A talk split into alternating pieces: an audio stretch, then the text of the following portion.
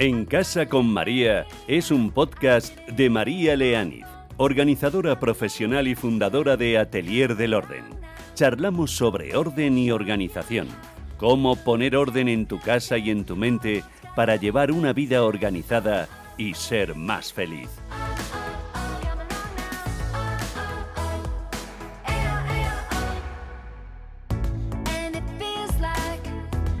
¿Qué tal? Bienvenidas, bienvenidos. Hoy vamos a adentrarnos en un tema que afecta a muchos hogares, las humedades. Vamos a tratar de descubrir las causas que hay detrás de esas manchas en las paredes, olores desagradables y la incomodidad en general que las humedades pueden traer consigo. Las humedades son bastante más que solo un inconveniente estético, son señales de advertencia, susurros o gritos, en algunos casos, de problemas más profundos que pueden afectar tanto a la estructura de nuestro hogar como también a nuestra salud. En este episodio vamos a identificar el problema, vamos a buscar soluciones prácticas y estrategias efectivas para prevenir, eliminar y protegernos contra estas intrusiones no deseadas. Y para ello está hoy conmigo Ferran Wark. Él es director técnico de la empresa Humedad Controlada. Ferran, bienvenido a En Casa con María. Hola María, ¿qué tal? Muy buenos días y gracias por la invitación y para compartir un poquito pues, tus consultas y las dudas y poder intentar ayudar un poquito más a, a quien esté buscando información. Pues sí, porque la verdad que es un tema que me, escriben bastante ¿eh? en Instagram preguntándome por, por, todo este tema. Claro, yo no soy experta, eh, yo, yo doy recomendaciones de, en la parte final, digamos, ¿no? no en todo lo que es tu trabajo, sino en la parte final de, oye, ¿cómo quito esta mancha? O, pero hay muchas cosas que digo, espera que tomo nota y en algún momento se lo vamos a preguntar a un técnico y hoy ha llegado ese día. Entonces, vamos a empezar, si te parece, por el principio. ¿Por qué se pueden producir problemas de humedad en las casas? ¿Cuáles son los más habituales? A ver, mi experiencia es que los, lo que más preocupa a las personas que nos consultan son las humedades que generan olor a moho, olor a humedad, manchas de moho, y luego las dudas de si la humedad te está afectando estructuralmente las casas. O sea, hablaríamos de humedades de, por condensación o por exceso de hermetismo, o ya los problemas de capilaridad en las plantas bajas. Preocupan mucho también escapes, averías, goteras, pero eso son humedades accidentales y normalmente una vez los enfocas que tienen que buscar una serie de parámetros para decidir si sí o no es un problema de estos, ven el fallo, ven la avería, reparan y se acabó.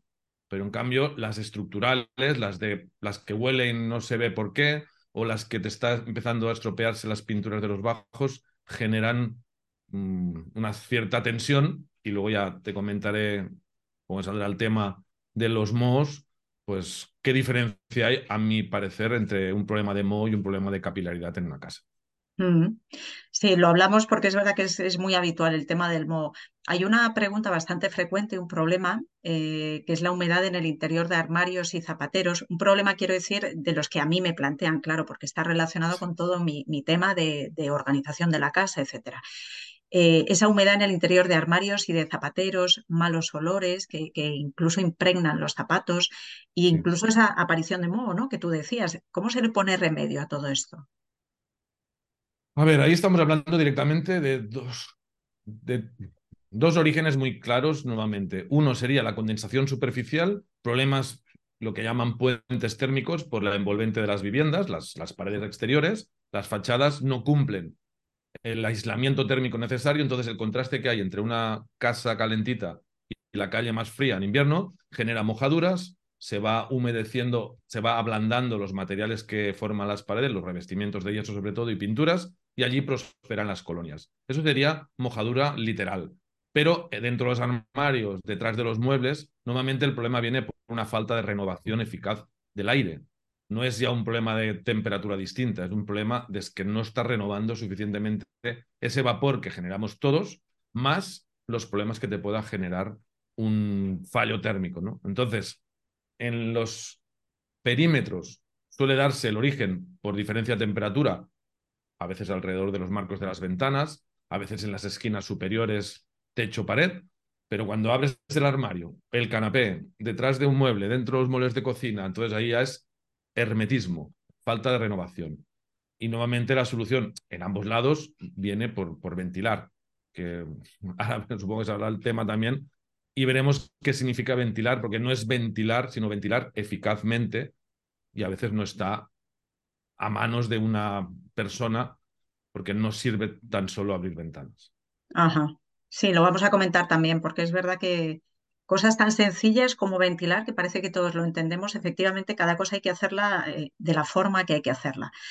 Y ese moho que hablábamos, Ferran, una vez que ha aparecido el moho, además de, de, atacar la causa que tú nos estabas comentando, ¿con qué se recomienda limpiar esas manchas de moho?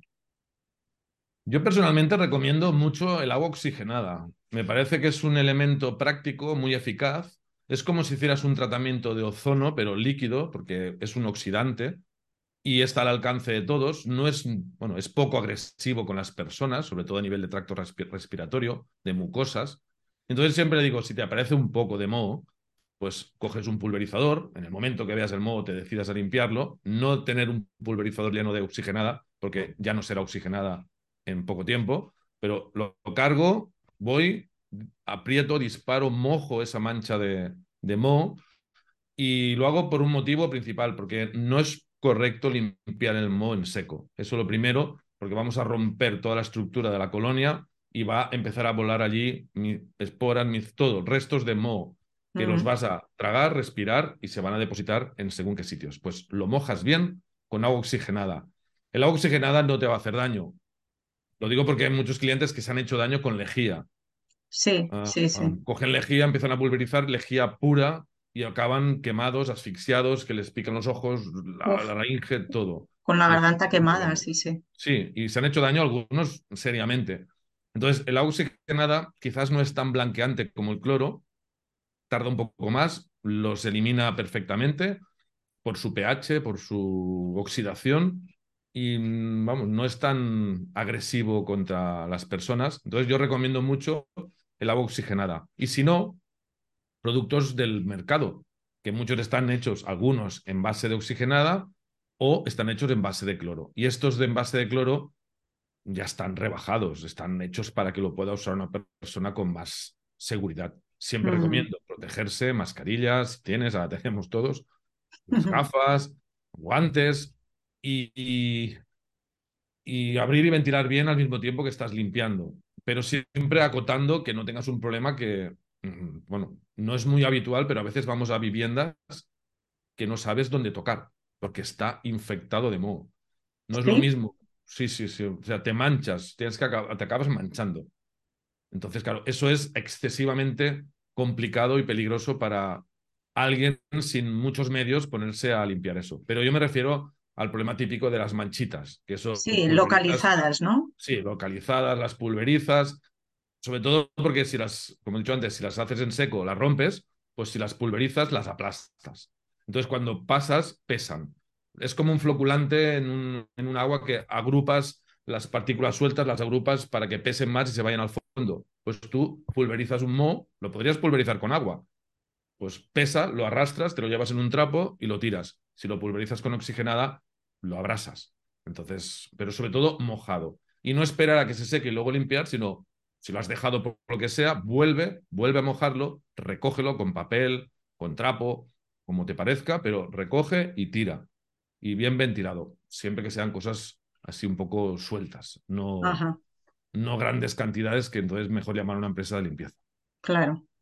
Y porque a veces los, los usuarios, eh, los consumidores, como lo quieras llamar, las familias, ¿no? Eh, nos perdemos un poco cuando tienes una pequeña manchita, aparece una gotera, eh, empiezas a mirar productos antihumedad, ¿no? Que se comercializan. ¿Cuáles te parece a ti qué es más adecuado utilizar o para qué causas concretas. Supongo que, será por situaciones, porque yo he visto desde contenedores de cloruro de calcio, los sobres de silica gel, deshumidificadores. No sé, ilumínanos un poco, Ferran. Bueno, es una muy buena pregunta porque es una de las bases de los grandes problemas que hay después de intentar reparar una humedad. No hay productos antihumedad. Digamos, hay productos que puedan impedir que la humedad atraviese, pero en sentido positivo contra la lluvia es muy, fácil protegerte. Una buena pintura plástica, un látex, un buen cemento, un buen mortero impermeable, permite, o sea, impide que el agua entre. Pero cuando has tenido una avería o tienes mojadura ya en la pared, lo que intenta ese agua es salir, esa humedad salir. Si aplicas un, un sistema antihumedad, puede ser tan perfectamente estanco que lo que haga es que te fuerce a que reviente en sentido negativo, como si le, bueno, no como no, le empujan desde atrás y se rompe. Entonces, productos antihumedad, a mí me cuesta hablar de ellos, me gusta más decir que son productos contra que no se moje o para permitir que transpire. Y lo que tú me hablas de una manchita, de una cosa así localizada, sobre todo hay que averiguar por qué, si es un origen accidental, una avería, hay que buscar el origen, reparar y sustituir el material que tú ves marcado. Eh, normalmente estas humedades tienen una forma muy definida. Pues si tienes ahí un problema definido en un espacio, un rincón, pues lo tratas, limpias el mortero, arrancas el, el yeso, perdón, y la pintura, la sustituyes, dejas secar y vuelves a colocar.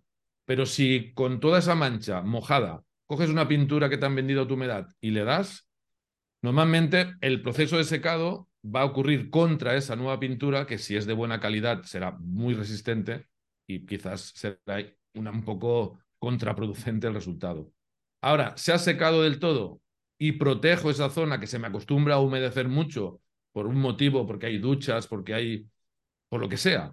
Pues entonces sí, porque esa humedad nueva contactará con la nueva superficie muy especialmente diseñada para resistir la humedad y aguantará. Pero si tenemos la humedad detrás y no la dejamos salir, se romperá. Esa es la gran diferencia entre reparar una humedad. Si ya está seco el soporte o si aún está húmedo. Entonces, eso es la gran diferencia. Entonces, cuando veo reparaciones a base de raspar pintura, remasillar y pintar con una pintura antihumedad maravillosa, está bien hecho la reparación, pero si el origen no se resuelve, será, no será para siempre, será recurrente, recurrente. Será una buena reparación recurrente. Y nuevamente las personas que nos llaman quieren dejar de reparar. claro. Quieren una solución ya definitiva, claro.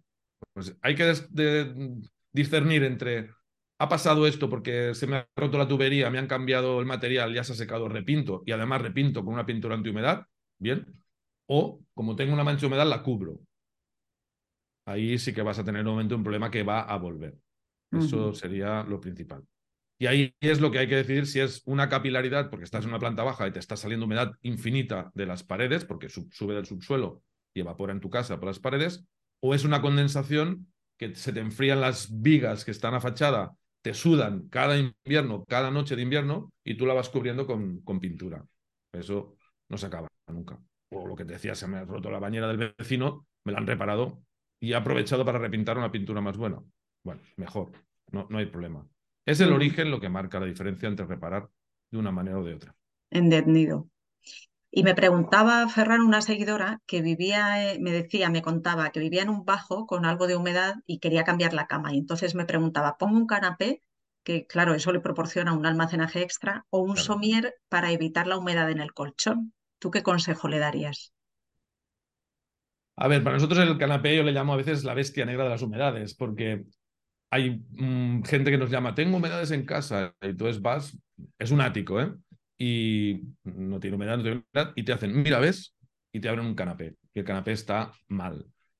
El canapé, por su situación, bajo las personas que tenemos calor, transpiramos, y su hermetismo espectacular que consiguen porque tienen un poco de foam y se adapta aquello al cierre casi, bueno, si no es hermético técnicamente, lo parece, ¿no? Sí, sí, pues Es, un, es un sitio terrible. Entonces, casi todos los sitios que hay, casi todas las casas que hay humedad, casi todas tienen problemas en el canapé.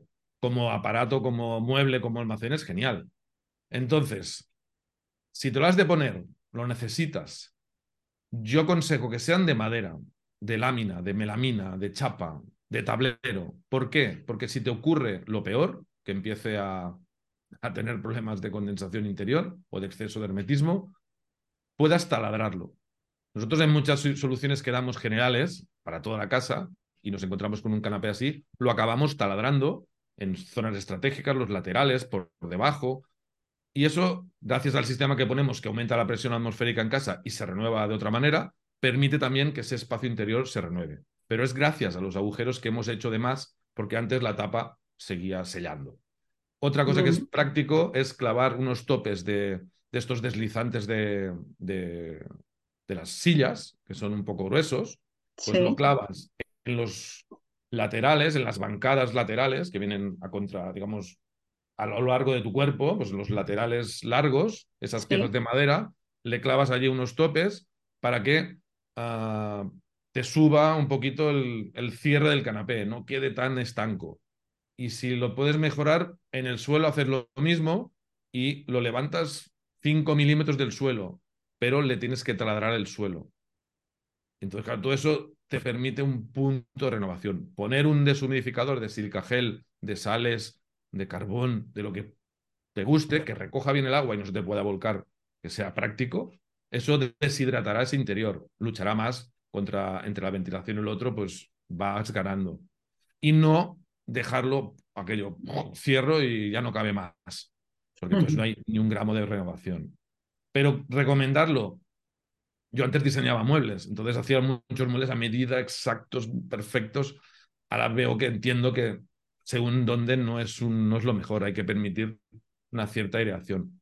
Pero si te hace falta un canapé, a veces no hay más remedio y no todos los canapés sufren problemas, pero evidentemente que un somier, cuatro patas y un colchón, ahí ventila mucho más.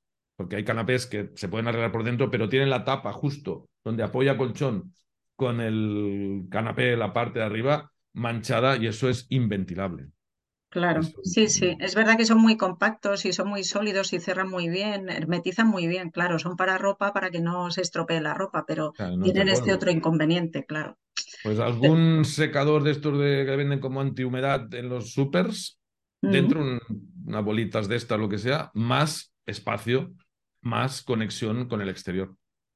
Bueno, pues nos quedamos, nos quedamos con todas esas ideas y trucos, Ferran, que está muy bien. Porque... Siempre, porque no hay otra manera. Igual que los armarios, ¿eh? Los armarios, puedes, yo recomiendo también poner cacharros de estos que puedan. Yo recomiendo un deshumidificador eléctrico en general, en una, en una habitación.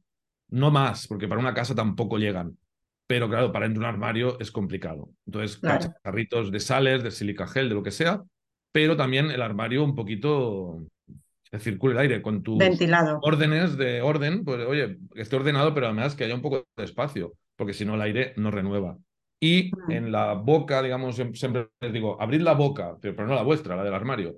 Abrid la boca, que es el espacio, eh, eh, la, separación que hay entre puertas, pues hay unas hay unos tornillos en las bisagras, hay dos tornillos en cada bisagra, uno que aprieta y uno que regula la profundidad. Pues vas sin saber, ¿eh? vas allí, aprietas y ves cómo la puerta se viene hacia ti o se va hacia allí. Pues empiezas a apretar o, aflojar, normalmente es apretando para que corra, y ves que aquella puerta se desplaza hacia el otro armario o hacia el otro lado. Pues cuando cierres, la puerta no ha crecido, se ha movido. Pues te va a quedar una boca mucho más abierta. Si lo haces bien y lo gradúas, te van a quedar a plomo y te van a quedar un espacio donde sí que entrará un poco de polvo, pero también entrará mucho más aire.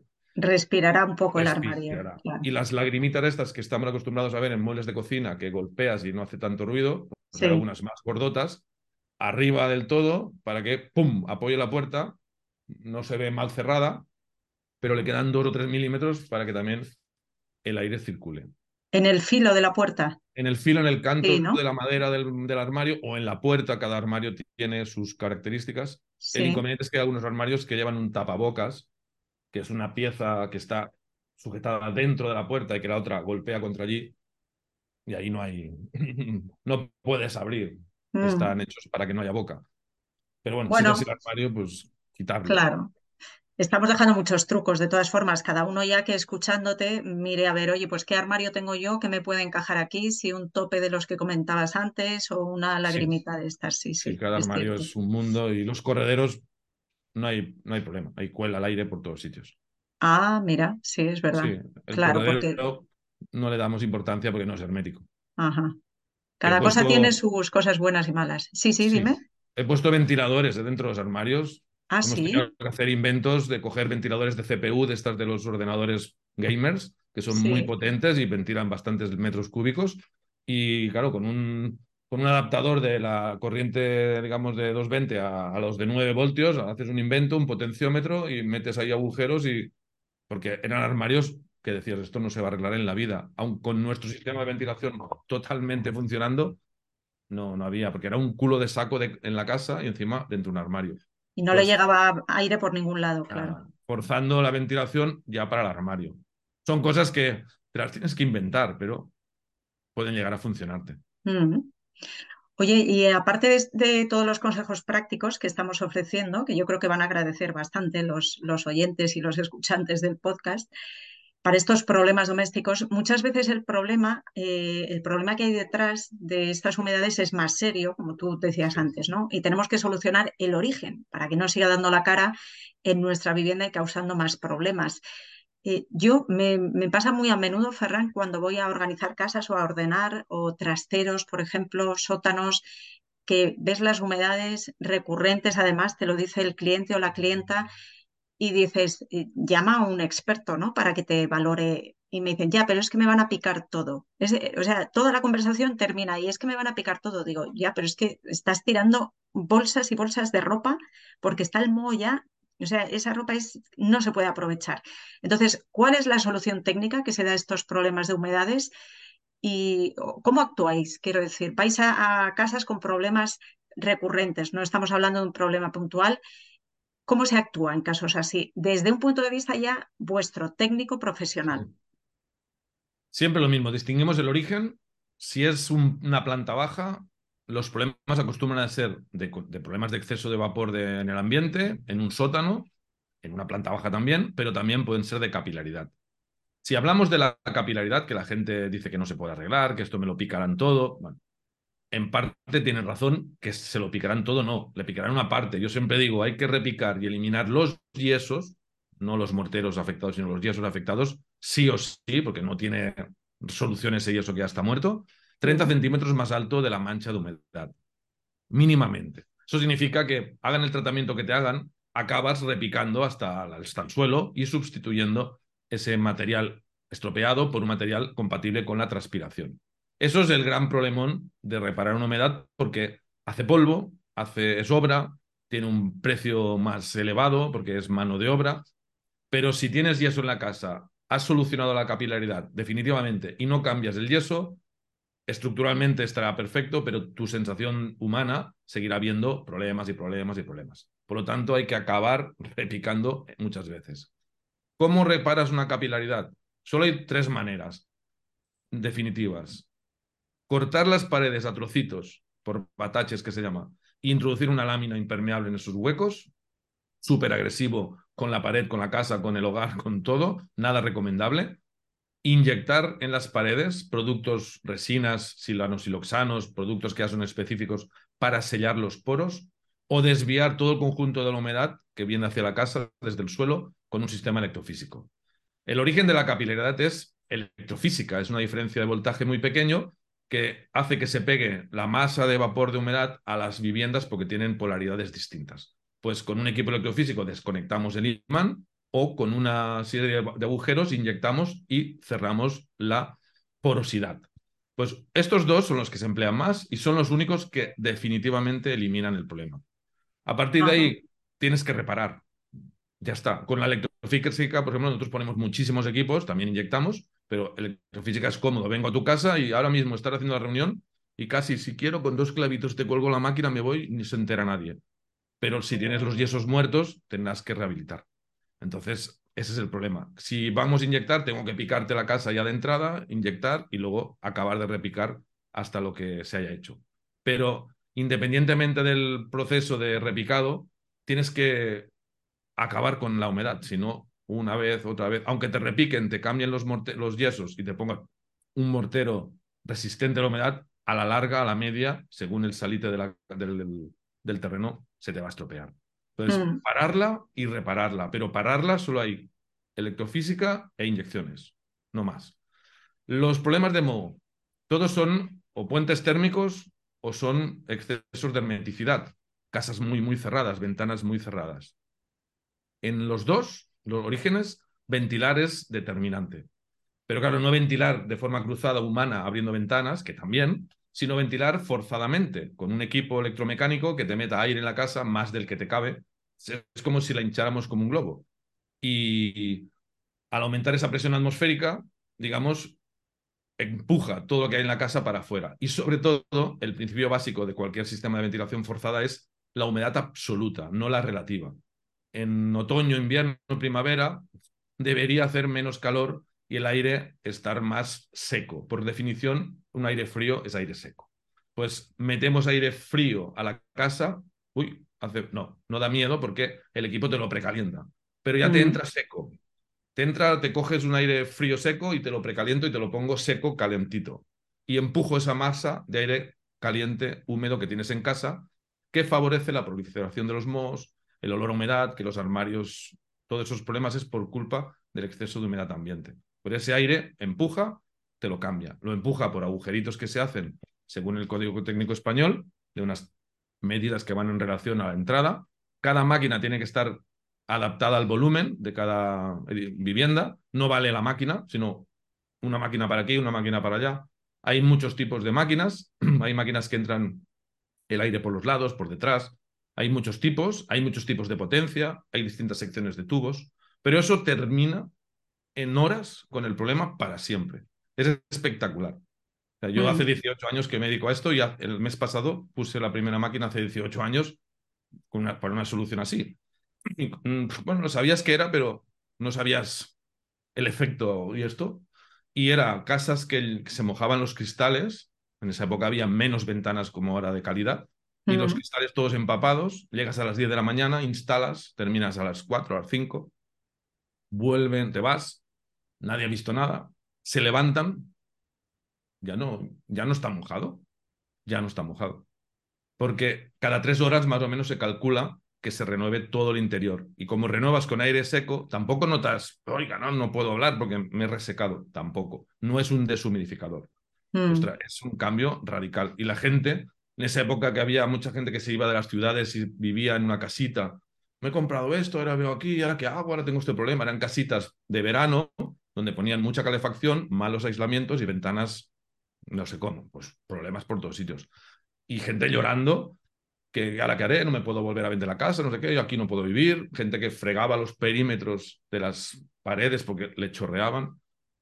Madre mía, hasta ese nivel, fíjate. Sí, sí, yo ese, a mí, a ver, me es más fácil solucionar las capilaridades. Y hacemos cosas en, casitas pequeñas y en palacios y en casas de, de patrimonio histórico y cosas espectaculares. Pero es muy fácil lo del tema de la capilaridad. Y bueno, la gente dice, sí, bueno, no me sale humedad, a lo largo de los años lo van viendo, pero los que tienen problemas de moho y tienen miedo, aparte que es peligroso para la salud, es que al día siguiente han dicho, ¡ay, qué bien! Y luego te encuentras mejor, respiras mejor, respiras filtrado. Madrid, Barcelona, cualquier ciudad, respiramos humo. Entonces, claro, esa persona, en, cuando cambia el tiempo y cierras, todo te pasa filtrado. Cuando cambias el filtro dices, ¿esto qué es? Esto es lo que respiraba en casa. Claro, te, retiene las partículas de gasoil, te retiene lo que tú decidas poner en el filtro, que hay muchos. Pero bueno, es una calidad de aire brutal. Y en la zona de Madrid oeste hacia hacia Galicia, toda la zona de suelo granítico con el problema del garradón, pues estos sistemas te quitan el moho y no te eliminan el radón al 100% en algunos casos porque no es posible, pero te lo desconcentra, te lo, te lo ventila y te lo limpia.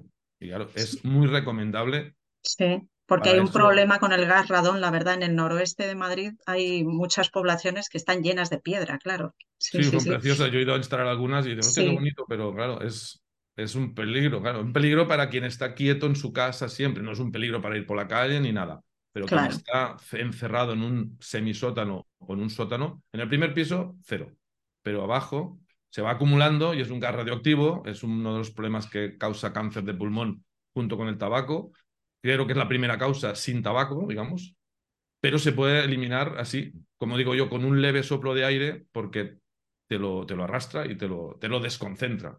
La mm. contaminación es peligrosa concentrada.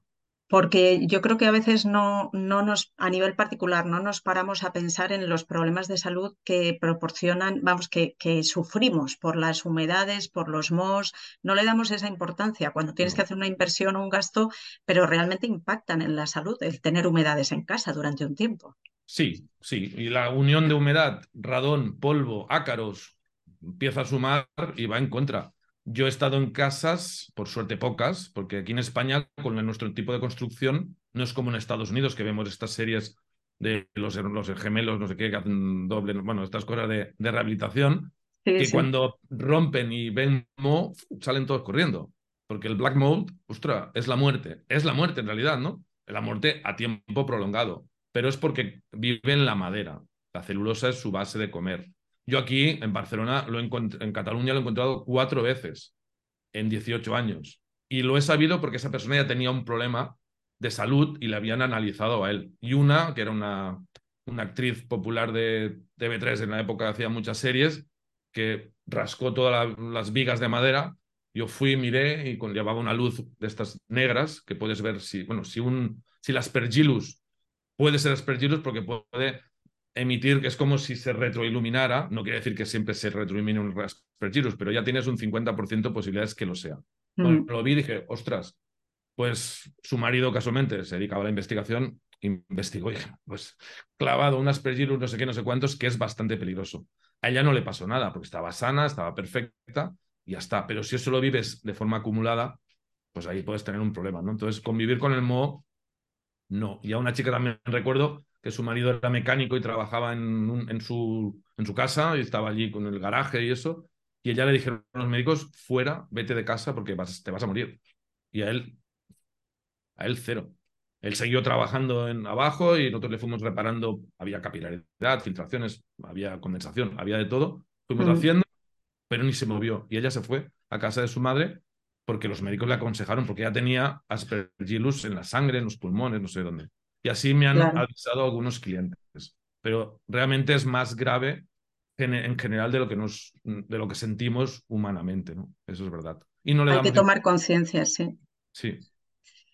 Lo vamos a dejar aquí, Frank Wark, director técnico de Humedad Controlada. Muchísimas gracias por haber compartido toda tu experiencia con nosotros, por habernos dejado trucos y por habernos concienciado también de, la importancia de no es un problema estético, que lo es, es un problema de fondo y es un problema de salud también. Muchísimas gracias. Pues a ti, María, un saludo a todos. Hasta luego.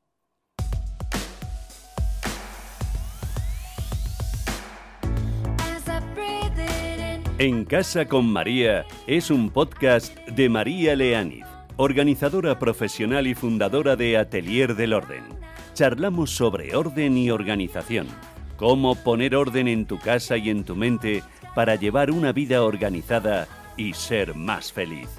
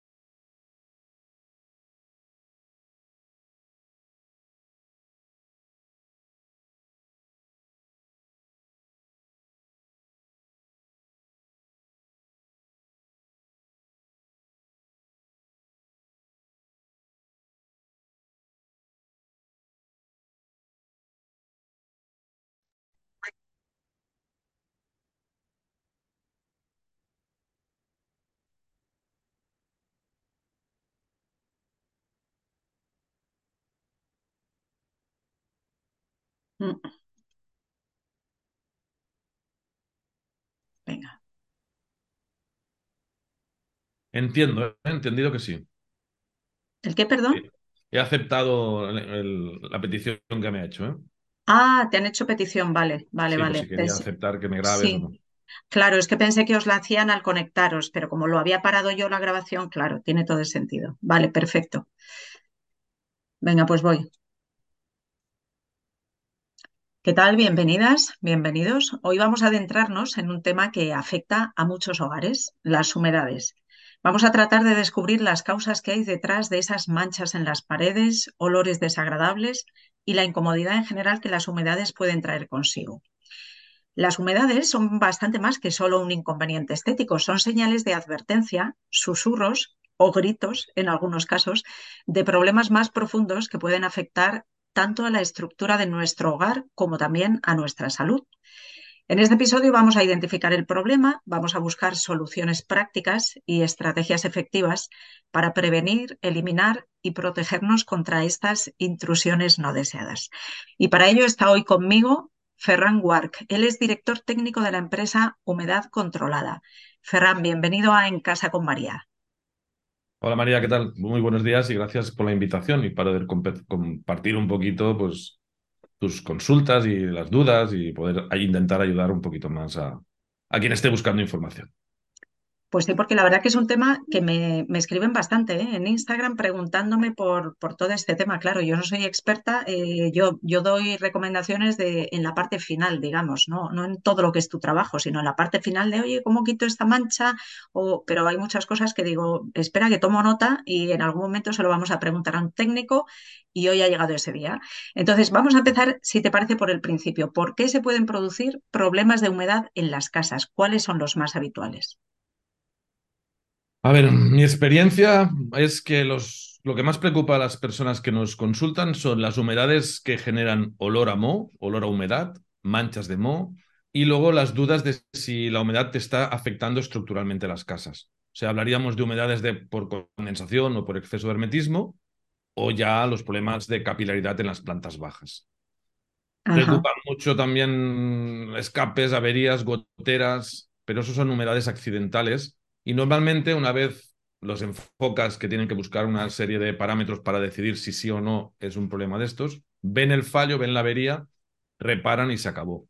Pero en cambio, las estructurales, las de las que huelen no se ve por qué, o las que te está empezando a estropearse las pinturas de los bajos, generan mm, una cierta tensión y luego ya te comentaré, cómo saldrá el tema de los mohos, pues qué diferencia hay, a mi parecer, entre un problema de moho y un problema de capilaridad en una casa.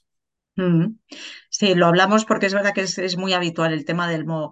Hay una pregunta bastante frecuente, un problema, eh, que es la humedad en el interior de armarios y zapateros. Un problema, quiero decir, de los que a mí me plantean, claro, porque está relacionado con todo mi, mi tema de, de organización de la casa, etcétera. Eh, esa humedad en el interior de armarios y de zapateros, malos olores que, que incluso impregnan los zapatos e incluso esa aparición de moho, ¿no? Que tú decías. ¿Cómo se le pone remedio a todo esto? A ver, ahí estamos hablando directamente de dos, de dos orígenes muy claros nuevamente. Uno sería la condensación superficial, problemas, lo que llaman puentes térmicos por la envolvente de las viviendas, las, las paredes exteriores, las fachadas no cumplen el aislamiento térmico necesario, entonces el contraste que hay entre una casa calentita y la calle más fría en invierno genera mojaduras, se va humedeciendo, se va ablandando los materiales que forman las paredes, los revestimientos de yeso sobre todo y pinturas, y allí prosperan las colonias. Eso sería mojadura literal. Pero eh, dentro de los armarios, detrás de los muebles, normalmente el problema viene por una falta de renovación eficaz del aire. No es ya un problema de temperatura distinta, es un problema de que no está renovando suficientemente ese vapor que generamos todos, más los problemas que te pueda generar un fallo térmico. ¿no? Entonces, en los perímetros suele darse el origen por diferencia de temperatura, a veces alrededor de los marcos de las ventanas, a veces en las esquinas superiores, techo, pared, pero cuando abres el armario, el canapé, detrás de un mueble, dentro de los muebles de cocina, entonces ahí ya es hermetismo, falta de renovación. Y nuevamente la solución en ambos lados viene por, por ventilar, que ahora supongo que se habla el tema también, y veremos qué significa ventilar, porque no es ventilar, sino ventilar eficazmente y a veces no está a manos de una persona porque no sirve tan solo abrir ventanas. Ajá. Sí, lo vamos a comentar también, porque es verdad que cosas tan sencillas como ventilar, que parece que todos lo entendemos, efectivamente cada cosa hay que hacerla eh, de la forma que hay que hacerla. Y ese moho que hablábamos, Ferran, una vez que ha aparecido el moho, además de, atacar la causa que tú nos estabas comentando, ¿con qué se recomienda limpiar esas manchas de moho? Yo personalmente recomiendo mucho el agua oxigenada. Me parece que es un elemento práctico, muy eficaz. Es como si hicieras un tratamiento de ozono, pero líquido, porque es un oxidante y está al alcance de todos. No es, bueno, es poco agresivo con las personas, sobre todo a nivel de tracto respiratorio, de mucosas. Entonces siempre digo, si te aparece un poco de moho, pues coges un pulverizador, en el momento que veas el moho te decidas a limpiarlo, no tener un pulverizador lleno de oxigenada, porque ya no será oxigenada en poco tiempo, pero lo, cargo, voy, aprieto, disparo, mojo esa mancha de, de moho y lo hago por un motivo principal, porque no es correcto limpiar el moho en seco. Eso es lo primero, porque vamos a romper toda la estructura de la colonia y va a empezar a volar allí esporas, todo, restos de moho que los vas a tragar, respirar y se van a depositar en según qué sitios. Pues lo mojas bien con agua oxigenada. El agua oxigenada no te va a hacer daño, lo digo porque hay muchos clientes que se han hecho daño con lejía. Sí, ah, sí, sí. Ah, cogen lejía, empiezan a pulverizar lejía pura y acaban quemados, asfixiados, que les pican los ojos, la, la laringe, todo. Con la garganta quemada, sí, sí. Sí, y se han hecho daño algunos seriamente. Entonces, el agua oxigenada quizás no es tan blanqueante como el cloro, tarda un poco más, los elimina perfectamente por su pH, por su oxidación, y mm, vamos, no es tan agresivo contra las personas. Entonces yo recomiendo mucho el agua oxigenada. Y si no, productos del mercado, que muchos están hechos, algunos en base de oxigenada o están hechos en base de cloro. Y estos de en base de cloro ya están rebajados, están hechos para que lo pueda usar una persona con más seguridad. Siempre recomiendo protegerse, mascarillas, tienes, ahora tenemos todos, las gafas, guantes, y, y, abrir y ventilar bien al mismo tiempo que estás limpiando, pero siempre acotando que no tengas un problema que, mm, bueno, no es muy habitual, pero a veces vamos a viviendas que no sabes dónde tocar, porque está infectado de moho. No es lo mismo. Sí, sí, sí. O sea, te manchas, tienes que te acabas manchando. Entonces, claro, eso es excesivamente complicado y peligroso para alguien sin muchos medios ponerse a limpiar eso. Pero yo me refiero al problema típico de las manchitas, que son... Sí, localizadas, ¿no? Sí, localizadas, las pulverizas, sobre todo porque si las, como he dicho antes, si las haces en seco, las rompes, pues si las pulverizas, las aplastas. Entonces cuando pasas, pesan. Es como un floculante en un, en un agua que agrupas las partículas sueltas, las agrupas para que pesen más y se vayan al fondo. Pues tú pulverizas un mo, lo podrías pulverizar con agua. Pues pesa, lo arrastras, te lo llevas en un trapo y lo tiras. Si lo pulverizas con oxigenada, lo abrasas. Entonces, pero sobre todo mojado. Y no esperar a que se seque y luego limpiar, sino si lo has dejado por lo que sea, vuelve, vuelve a mojarlo, recógelo con papel, con trapo, como te parezca, pero recoge y tira. Y bien ventilado, siempre que sean cosas así un poco sueltas, no, no grandes cantidades que entonces mejor llamar a una empresa de limpieza. Claro. Y porque a veces los, los usuarios, eh, los consumidores, como lo quieras llamar, las familias, ¿no? Eh, nos perdemos un poco cuando tienes una pequeña manchita, aparece una gotera, empiezas eh, a mirar productos antihumedad ¿no? que se comercializan. ¿Cuáles te parece a ti que es más adecuado utilizar o para qué causas concretas? Supongo que, será por situaciones, porque yo he visto desde contenedores de cloruro de calcio, los sobres de silica gel, deshumidificadores. No sé, ilumínanos un poco, Ferran. Bueno, es una muy buena pregunta porque es una de las bases de los grandes problemas que hay después de intentar reparar una humedad. No hay productos antihumedad. Digamos, hay productos que puedan impedir que la humedad atraviese, pero en sentido positivo contra la lluvia es muy fácil protegerte. Una buena pintura plástica, un látex, un buen cemento, un buen mortero impermeable, permite, o sea, impide que el agua entre. Pero cuando has tenido una avería o tienes mojadura ya en la pared, lo que intenta ese agua es salir, esa humedad salir. Si aplicas un, un sistema antihumedad, puede ser tan perfectamente estanco que lo que haga es que te fuerce a que reviente en sentido negativo, como si le, bueno, no como no, le empujan desde atrás y se rompe. Entonces, productos antihumedad, a mí me cuesta hablar de ellos, me gusta más decir que son productos contra que no se moje o para permitir que transpire. Y lo que tú me hablas de una manchita, de una cosa así localizada, sobre todo hay que averiguar por qué, si es un origen accidental, una avería, hay que buscar el origen, reparar y sustituir el material que tú ves marcado. Eh, normalmente estas humedades tienen una forma muy definida. Pues si tienes ahí un problema definido en un espacio, un rincón, pues lo tratas, limpias el mortero, arrancas el, el yeso, perdón, y la pintura, la sustituyes, dejas secar y vuelves a colocar. Pero si con toda esa mancha mojada coges una pintura que te han vendido a tu humedad y le das, normalmente el proceso de secado va a ocurrir contra esa nueva pintura, que si es de buena calidad será muy resistente y quizás será un poco contraproducente el resultado. Ahora, ¿se ha secado del todo y protejo esa zona que se me acostumbra a humedecer mucho por un motivo, porque hay duchas, porque hay, por lo que sea? Pues entonces sí, porque esa humedad nueva contactará con la nueva superficie muy especialmente diseñada para resistir la humedad y aguantará.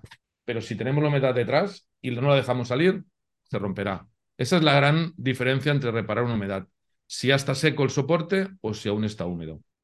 Entonces, eso es la gran diferencia. Entonces, cuando veo reparaciones a base de raspar pintura, remasillar y pintar con una pintura antihumedad maravillosa, está bien hecho la reparación, pero si el origen no se resuelve, será, no será para siempre, será recurrente, recurrente. Será una buena reparación recurrente. Y normalmente las personas que nos llaman quieren dejar de reparar. claro. Puedes, evitar quieren una solución ya definitiva, claro. Pues hay que discernir entre ha pasado esto porque se me ha roto la tubería, me han cambiado el material, ya se ha secado, repinto y además repinto con una pintura antihumedad, bien. O como tengo una mancha de humedad, la cubro. Ahí sí que vas a tener nuevamente un problema que va a volver. Eso sería lo principal. Y ahí es lo que hay que decidir si es una capilaridad, porque estás en una planta baja y te está saliendo humedad infinita de las paredes, porque sube del subsuelo y evapora en tu casa por las paredes, o es una condensación que se te enfrían las vigas que están a fachada, te sudan cada invierno, cada noche de invierno, y tú la vas cubriendo con, con pintura. Eso no se acaba nunca. O lo que te decía, se me ha roto la bañera del vecino, me la han reparado y he aprovechado para repintar una pintura más buena. Bueno, mejor, no, no hay problema. Es el origen lo que marca la diferencia entre reparar de una manera o de otra. Entendido. Y me preguntaba Ferran, una seguidora, que vivía, eh, me decía, me contaba que vivía en un bajo con algo de humedad y quería cambiar la cama. Y entonces me preguntaba, ¿pongo un canapé? Que claro, eso le proporciona un almacenaje extra, o un somier para evitar la humedad en el colchón. ¿Tú qué consejo le darías? A ver, para nosotros el canapé yo le llamo a veces la bestia negra de las humedades, porque hay mm, gente que nos llama, tengo humedades en casa, y entonces vas, es un ático, ¿eh? Y no tiene humedad, no tiene humedad, y te hacen, mira, ¿ves? Y te abren un canapé, y el canapé está mal. El canapé, por su situación, bajo las personas que tenemos calor, transpiramos, y su hermetismo espectacular que consiguen porque tienen un poco de foam y se adapta aquello al cierre casi, bueno, si no es hermético técnicamente, lo parece, ¿no? pues Es, un, sitio terrible. Entonces, casi todos los sitios que hay, casi todas las casas que hay humedad, casi todas tienen problemas en el canapé. Como aparato, como mueble, como almacén, es genial. Entonces, si te lo has de poner, lo necesitas, yo aconsejo que sean de madera, de lámina, de melamina, de chapa, de tablero. ¿Por qué? Porque si te ocurre lo peor, que empiece a, a tener problemas de condensación interior o de exceso de hermetismo, puedas taladrarlo. Nosotros en muchas soluciones que damos generales para toda la casa y nos encontramos con un canapé así, lo acabamos taladrando en zonas estratégicas, los laterales, por, debajo. Y eso, gracias al sistema que ponemos que aumenta la presión atmosférica en casa y se renueva de otra manera, permite también que ese espacio interior se renueve. Pero es gracias a los agujeros que hemos hecho de más, porque antes la tapa seguía sellando. Otra cosa que es práctico es clavar unos topes de, de estos deslizantes de, de, las sillas, que son un poco gruesos, pues lo clavas en los laterales, en las bancadas laterales que vienen a contra, digamos, a lo largo de tu cuerpo, pues los laterales largos, esas piezas de madera, le clavas allí unos topes para que uh, te suba un poquito el, el, cierre del canapé, no quede tan estanco. Y si lo puedes mejorar, en el suelo hacer lo mismo y lo levantas 5 milímetros del suelo, pero le tienes que taladrar el suelo. Entonces, claro, todo eso te permite un punto de renovación. Poner un deshumidificador de silicagel, de sales, de carbón, de lo que te guste, que recoja bien el agua y no se te pueda volcar, que sea práctico, eso deshidratará ese interior, luchará más contra entre la ventilación y el otro, pues vas ganando. Y no dejarlo aquello, cierro y ya no cabe más, porque entonces no hay ni un gramo de renovación. Pero recomendarlo, yo antes diseñaba muebles, entonces hacía muchos muebles a medida, exactos, perfectos. Ahora veo que entiendo que según dónde no es, un, no es lo mejor, hay que permitir una cierta aireación. Pero si te hace falta un canapé, a veces no hay más remedio y no todos los canapés sufren problemas, pero evidentemente que un somier, cuatro patas y un colchón, ahí ventila mucho más. Porque hay canapés que se pueden arreglar por dentro, pero tienen la tapa justo donde apoya colchón con el canapé, la parte de arriba, manchada y eso es inventilable. Claro, sí, sí. Es verdad que son muy compactos y son muy sólidos y cierran muy bien, hermetizan muy bien, claro. Son para ropa para que no se estropee la ropa, pero tienen este otro inconveniente, claro. Pues algún secador de estos de, que venden como antihumedad en los supers, dentro unas bolitas de esta, lo que sea, más espacio, más conexión con el exterior. Bueno, pues nos quedamos, nos quedamos con todas esas ideas y trucos, Ferran, que está muy bien. Porque... Siempre, porque no hay otra manera. Igual que los armarios, ¿eh? Los armarios, puedes, yo recomiendo también poner cacharros de estos que puedan. Yo recomiendo un deshumidificador eléctrico en general, en una, en una habitación. No más, porque para una casa tampoco llegan. Pero claro, para entrar un armario es complicado. Entonces, cacharritos de sales, de silica gel, de lo que sea, pero también el armario un poquito que circule el aire con tus Ventilado. órdenes de orden, pues oye, que esté ordenado, pero además que haya un poco de espacio porque si no el aire no renueva. Y mm. en la boca, digamos, siempre les digo, abrid la boca, pero no la vuestra, la del armario. Abrid la boca, que es el espacio, eh, eh, la, separación que hay entre puertas, pues hay unas unos tornillos en las bisagras, hay dos tornillos en cada bisagra, uno que aprieta y uno que regula la profundidad. Pues vas sin saber, ¿eh? Vas allí, aprietas y ves cómo la puerta se viene hacia ti o se va hacia allí. Pues mm. empiezas a apretar o, o aflojar Normalmente es apretando para que corra y ves que aquella puerta se desplaza hacia el otro armario o hacia el otro lado. Pues cuando cierres, la puerta no ha crecido, se ha movido. Pues te va a quedar una boca mucho más abierta. Si lo haces bien y lo gradúas, te van a quedar a plomo y te van a quedar un espacio donde sí que entrará un poco de polvo, pero también entrará mucho más aire. Respirará un poco el armario. Y las lagrimitas estas que estamos acostumbrados a ver en muebles de cocina que golpeas y no hace tanto ruido, pues algunas más gordotas, arriba del todo para que, ¡pum!, apoye la puerta, no se ve mal cerrada, pero le quedan dos o tres milímetros para que también el aire circule. En el filo de la puerta. En el filo, en el canto de la madera del, armario o en la puerta, cada armario tiene sus características. El inconveniente es que hay algunos armarios que llevan un tapabocas, que es una pieza que está sujetada dentro de la puerta y que la otra golpea contra allí. Y ahí no hay, no puedes abrir. Mm. están hechos para que no haya boca. Pero bueno, si es el armario, pues quitarlo. Claro. Estamos dejando muchos trucos, de todas formas, cada uno ya que escuchándote mire a ver, oye, pues qué armario tengo yo que me puede encajar aquí, si un tope de los que comentabas antes o una lagrimita de estas, sí, sí. cada armario es un mundo y los correderos no hay, no hay problema, hay cuela al aire por todos sitios. Ah, mira, sí, es verdad. claro, porque no le damos importancia porque no es hermético. Ajá. Cada cosa tiene sus cosas buenas y malas. Sí, sí, dime. He puesto ventiladores dentro de los armarios. Ah, Hemos tenido que hacer inventos de coger ventiladores de CPU, de estas de los ordenadores gamers, que son muy potentes y ventilan bastantes metros cúbicos. Y claro, con un, con un adaptador de la corriente, digamos, de 220 a, a los de 9 voltios, haces un invento, un potenciómetro y metes ahí agujeros y... Porque eran armarios que decías, esto no se va a arreglar en la vida, aun con nuestro sistema de ventilación totalmente funcionando, no, no había, porque era un culo de saco en la casa y encima dentro de un armario. Y no le pues llegaba aire por ningún lado, claro. forzando la ventilación ya para el armario. Son cosas que te las tienes que inventar, pero pueden llegar a funcionarte. Mm. Oye, y aparte de, todos los consejos prácticos que estamos ofreciendo, que yo creo que van a agradecer bastante los, los oyentes y los escuchantes del podcast, para estos problemas domésticos, muchas veces el problema, eh, el problema que hay detrás de estas humedades es más serio, como tú decías antes, ¿no? Y tenemos que solucionar el origen para que no siga dando la cara en nuestra vivienda y causando más problemas. Eh, yo me, me, pasa muy a menudo, Ferran, cuando voy a organizar casas o a ordenar o trasteros, por ejemplo, sótanos, que ves las humedades recurrentes, además te lo dice el cliente o la clienta, y dices, eh, llama a un experto, ¿no? Para que te valore. Y me dicen, ya, pero es que me van a picar todo. o sea, toda la conversación termina y es que me van a picar todo. Digo, ya, pero es que estás tirando bolsas y bolsas de ropa porque está el moho ya. O sea, esa ropa es, no se puede aprovechar. Entonces, ¿cuál es la solución técnica que se da a estos problemas de humedades? ¿Y cómo actuáis? Quiero decir, vais a casas con problemas recurrentes, no estamos hablando de un problema puntual ¿Cómo se actúa en casos así? Desde un punto de vista ya vuestro, técnico profesional. Siempre lo mismo, distinguimos el origen.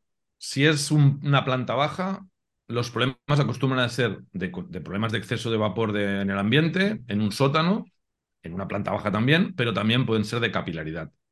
Si hablamos de la capilaridad, que la gente dice que no se puede arreglar, que esto me lo picarán todo, bueno, en parte tienen razón que se lo picarán todo, no, le picarán una parte. Yo siempre digo, hay que repicar y eliminar los yesos, no los morteros afectados, sino los yesos afectados, sí o sí, porque no tiene solución ese yeso que ya está muerto, 30 centímetros más alto de la mancha de humedad, mínimamente. Eso significa que hagan el tratamiento que te hagan, acabas repicando hasta, hasta el suelo y sustituyendo ese material estropeado por un material compatible con la transpiración. Eso es el gran problemón de reparar una humedad porque hace polvo, hace, es obra, tiene un precio más elevado porque es mano de obra, pero si tienes yeso en la casa, has solucionado la capilaridad definitivamente y no cambias el yeso, estructuralmente estará perfecto, pero tu sensación humana seguirá viendo problemas y problemas y problemas. Por lo tanto, hay que acabar repicando muchas veces. ¿Cómo reparas una capilaridad?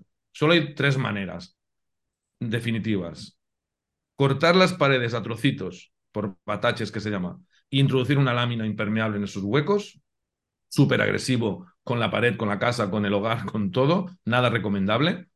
Inyectar en las paredes productos, resinas, siloxanos, productos que ya son específicos para sellar los poros o desviar todo el conjunto de la humedad que viene hacia la casa desde el suelo con un sistema electrofísico. El origen de la capilaridad es electrofísica, es una diferencia de voltaje muy pequeño que hace que se pegue la masa de vapor de humedad a las viviendas porque tienen polaridades distintas. Pues con un equipo electrofísico desconectamos el imán o con una serie de agujeros inyectamos y cerramos la porosidad. Pues estos dos son los que se emplean más y son los únicos que definitivamente eliminan el problema. A partir de ahí tienes que reparar. Ya está. Con la electrofísica, por ejemplo, nosotros ponemos muchísimos equipos, también inyectamos, pero electrofísica es cómodo. Vengo a tu casa y ahora mismo estar haciendo la reunión y casi si quiero con dos clavitos te cuelgo la máquina, me voy ni se entera nadie. Pero si tienes los yesos muertos, tendrás que rehabilitar. Entonces, ese es el problema. Si vamos a inyectar, tengo que picarte la casa ya de entrada, inyectar y luego acabar de repicar hasta lo que se haya hecho. Pero independientemente del proceso de repicado, tienes que acabar con la humedad, si no, una vez, otra vez, aunque te repiquen, te cambien los, los yesos y te pongan un mortero resistente a la humedad, a la larga, a la media, según el salite del, terreno, se te va a estropear. Entonces, mm. pararla y repararla, pero pararla solo hay electrofísica e inyecciones, no más. Los problemas de moho, todos son o puentes térmicos o son excesos de hermeticidad, casas muy, muy cerradas, ventanas muy cerradas. En los dos los orígenes, ventilar es determinante. Pero claro, no ventilar de forma cruzada humana abriendo ventanas, que también, sino ventilar forzadamente, con un equipo electromecánico que te meta aire en la casa más del que te cabe. Es como si la hincháramos como un globo. Y al aumentar esa presión atmosférica, digamos, empuja todo lo que hay en la casa para afuera. Y sobre todo, el principio básico de cualquier sistema de ventilación forzada es la humedad absoluta, no la relativa en otoño, invierno, primavera, debería hacer menos calor y el aire estar más seco. Por definición, un aire frío es aire seco. Pues metemos aire frío a la casa, uy, hace, no, no da miedo porque el equipo te lo precalienta, pero ya te entra seco. Te entra, te coges un aire frío seco y te lo precaliento y te lo pongo seco, calentito. Y empujo esa masa de aire caliente, húmedo que tienes en casa, que favorece la proliferación de los mohos, el olor a humedad, que los armarios, todos esos problemas es por culpa del exceso de humedad ambiente. Pero ese aire empuja, te lo cambia. Lo empuja por agujeritos que se hacen, según el Código Técnico Español, de unas medidas que van en relación a la entrada. Cada máquina tiene que estar adaptada al volumen de cada edi- vivienda. No vale la máquina, sino una máquina para aquí, una máquina para allá. Hay muchos tipos de máquinas. Hay máquinas que entran el aire por los lados, por detrás. Hay muchos tipos, hay muchos tipos de potencia, hay distintas secciones de tubos, pero eso termina en horas con el problema para siempre.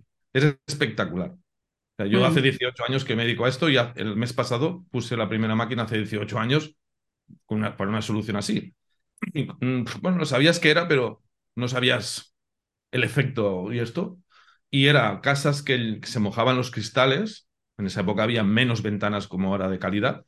Y los cristales todos empapados. Llegas a las 10 de la mañana, instalas, terminas a las 4, a las 5. Vuelven, te vas. Nadie ha visto nada. Se levantan. Ya no, ya no está mojado. Ya no está mojado. Porque cada tres horas más o menos se calcula que se renueve todo el interior. Y como renuevas con aire seco, tampoco notas, oiga, no, no puedo hablar porque me he resecado. Tampoco. No es un deshumidificador.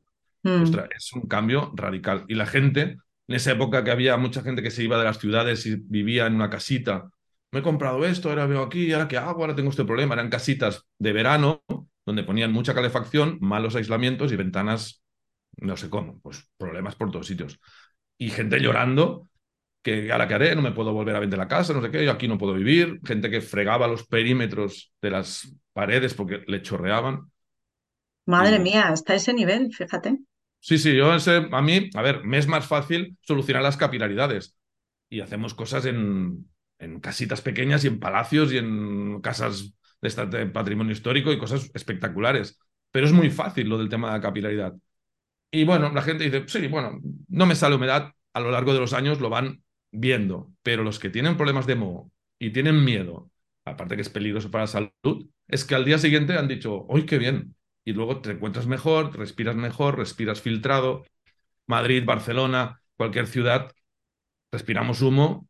Entonces, claro, esa persona, en, cuando cambia el tiempo y cierras, todo te pasa filtrado.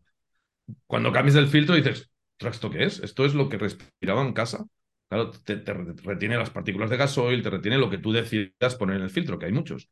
Pero bueno, ganas una calidad de aire brutal. Y en la zona de Madrid oeste hacia, hacia Galicia, toda la zona de suelo granítico con el problema del garradón, pues estos Sí. sistemas te quitan el moho y no te eliminan el radón al 100% en algunos casos porque no es posible, pero te lo desconcentra, te lo, te lo ventila y te lo limpia.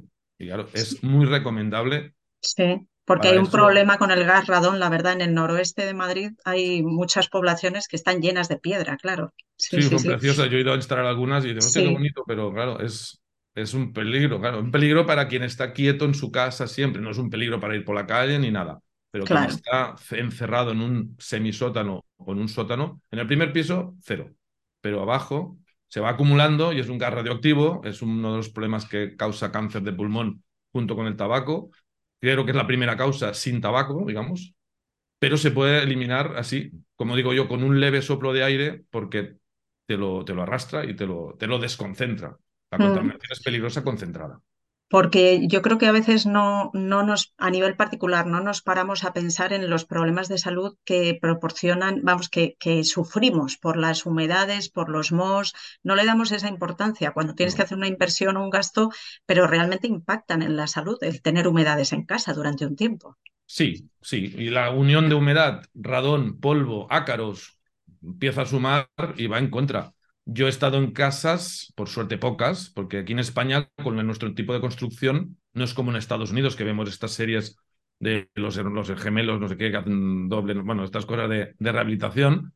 que cuando rompen y ven mo, salen todos corriendo. Porque el black mold, ostras, es la muerte. Es la muerte en realidad, ¿no? La muerte a tiempo prolongado. Pero es porque vive en la madera. La celulosa es su base de comer.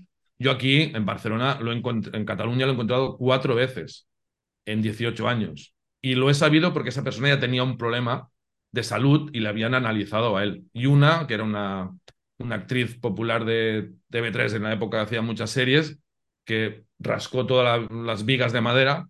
Yo fui, miré y cuando llevaba una luz de estas negras, que puedes ver si, bueno, si, un, si el aspergillus puede ser aspergillus porque puede emitir, que es como si se retroiluminara, no quiere decir que siempre se retroilumine un aspergillus, pero ya tienes un 50% de posibilidades que lo sea. Cuando mm. lo vi dije, ostras, pues su marido casualmente se dedicaba a la investigación, investigó y pues clavado un aspergillus, no sé qué, no sé cuántos, que es bastante peligroso. A ella no le pasó nada porque estaba sana, estaba perfecta y ya está. Pero si eso lo vives de forma acumulada, pues ahí puedes tener un problema, ¿no? Entonces, convivir con el moho, no. Y a una chica también recuerdo que su marido era mecánico y trabajaba en, en, su, en su casa y estaba allí con el garaje y eso. Y ella le dijeron a los médicos, fuera, vete de casa porque te vas a morir. Y a él, a él cero. Él siguió trabajando en abajo y nosotros le fuimos reparando, había capilaridad, filtraciones, había condensación, había de todo. Fuimos mm. haciendo, pero ni se movió. Y ella se fue a casa de su madre porque los médicos le aconsejaron, porque ya tenía aspergillus en la sangre, en los pulmones, no sé dónde. Y así me han avisado algunos clientes. Pero realmente es más grave en, general de lo que nos, de lo que sentimos humanamente, ¿no? Eso es verdad. Y no le Hay que tomar conciencia, sí. Sí.